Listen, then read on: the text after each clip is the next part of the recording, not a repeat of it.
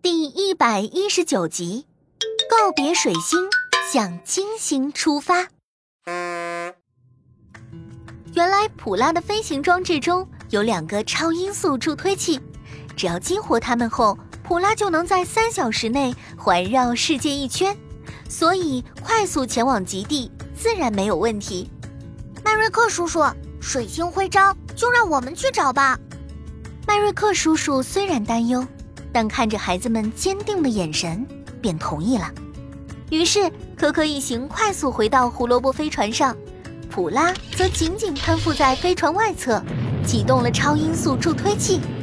嗖，一道红光拖着长长的烟雾往北极方向飞去，没多久便到达了水星的北极。哇，真的有冰层哎！我们分头去找吧。还不知道北极这里有没有呢？冰层面积太广阔了，我先用强化扫描功能确定一下。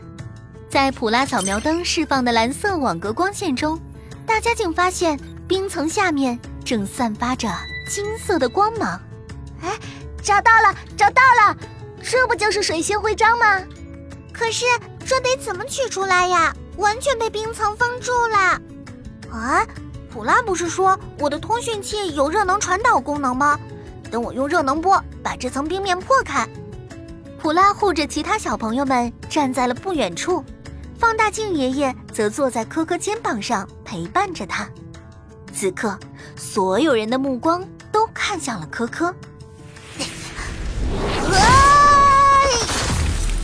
一阵轻微的轰鸣声过后，科科激动地欢呼起来。水星徽章了，就这样，孩子们成功获得了水星徽章。他们告别迈瑞克和水星居民，驾驶着胡萝卜飞船飞向了第二颗行星——金星。根据定位显示，我们前方这颗金色的星球就是金星了。啊，我看看，我也要看。小朋友们跑向驾驶台，透过观测窗。看见了那颗金灿灿的星球，啊，原来金星这么亮啊！哈哈哈，是呀，毕竟金星是天空中第三亮的天体，仅次于太阳和月亮哦。哎，金星是怎么做到那么亮的呀？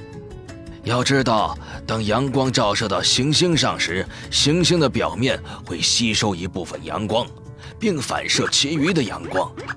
而金星的反照率是所有主要行星中最高的，金星可以反射照射它的阳光的百分之七十，而金星拥有如此高反照率的原因，则是它被高反射率的云层所覆盖。金星大气层中的云层含有大量的硫酸液滴，以及悬浮在混合气体中的酸性晶体，光很容易从它们表面反射回来。从这些云层反射的阳光，就是金星如此明亮的重要原因。